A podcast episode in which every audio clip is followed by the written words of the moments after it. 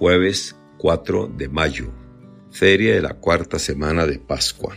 Evangelio según San Juan, capítulo 13, versículos del 16 al 20.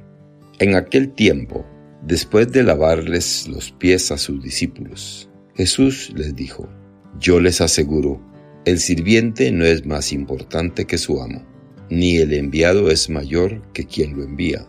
Si entienden esto y lo ponen en práctica, serán dichosos. No lo digo por todos ustedes, porque yo sé a quién he escogido, pero esto es para que se cumpla el pasaje de la Escritura que dice, El que comparte mi pan me ha traicionado. Les digo esto ahora, antes de que suceda, para que, cuando suceda, crean que yo soy. Yo les aseguro, el que recibe al que yo envío, me recibe a mí, y el que me recibe a mí, recibe al que me ha enviado. Palabra del Señor. Gloria a ti, Señor Jesús. Reflexión. Hay una íntima comunidad de amor entre el Padre y el Hijo, al igual que lo debe haber entre el Hijo y a quien Él envía. El amor y la misma misión nos hacen misteriosamente uno, porque así lo ha dispuesto Dios.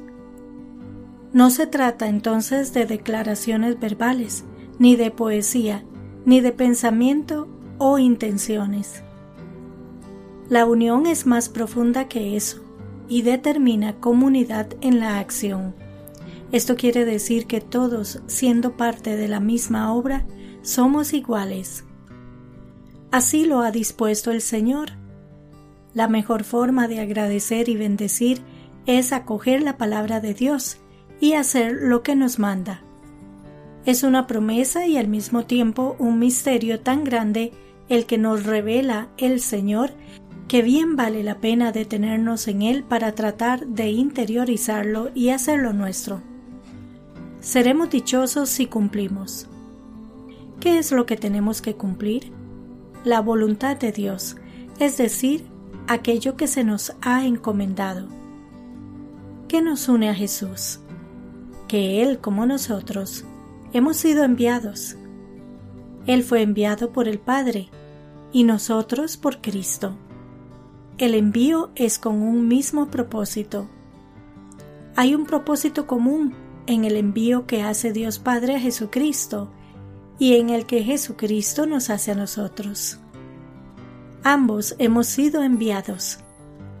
Siendo Jesucristo Hijo de Dios y fiel hasta el extremo, nos transmite el envío del Padre tal como lo recibió y nos manda a hacer lo mismo.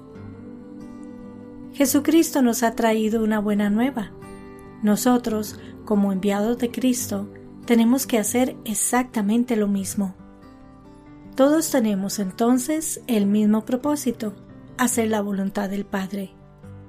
Al hacerla, al cumplirla, entramos en una comunidad que supera cualquier unión mundana, porque nos hace iguales con Jesucristo y con el Padre, al compartir un mismo propósito, que no es otra cosa que un mismo amor. Estamos frente al misterio de la comunión, común unión. Nos hacemos uno con Dios al cumplir su voluntad, del mismo modo que Jesucristo es uno con el Padre al cumplir su voluntad. Seremos dichosos si cumplimos la voluntad de Dios.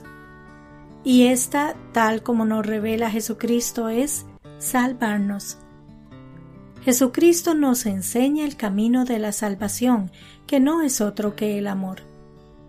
Es decir, que debemos amar a Dios por sobre todas las cosas y al prójimo como a nosotros mismos para salvarnos. Hacerlo nos lleva a la vida eterna. Cumplir la misión que Jesucristo nos ha encomendado, que no es otra que la que el mismo Padre le ha encomendado a Jesús, nos hará dichosos, porque nos salvaremos y alcanzaremos la vida eterna. Que Dios les bendiga y les proteja.